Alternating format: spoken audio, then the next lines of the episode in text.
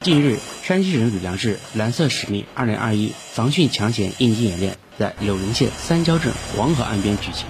演练调集了消防救援队伍、武警队伍等社会救援力量共计四百余人，协同开展抢险救援。据了解，这次演练假设受连续强降雨天气影响，柳林县境内河流水位快速上涨，黄河干流伏谷站已形成两万一千立方米每秒超标准洪水。下游三交村沿线堤坝面临溃堤危险，严重威胁群众生命安全。接到报警后，吕梁市消防救援支队迅速调集水域救援力量到场开展救援。吕梁市相关应急联动单位迅速赶赴现场支援。吕梁市消防救援支队支队长岳鹏：通过本次抗洪抢险演练，切实增强了各级指战员的应急救援综合能力，以及各种救援力量的协同作战能力。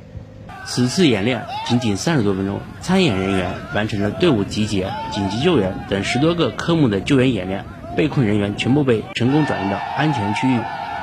新华社记者袁军，山西太原报道。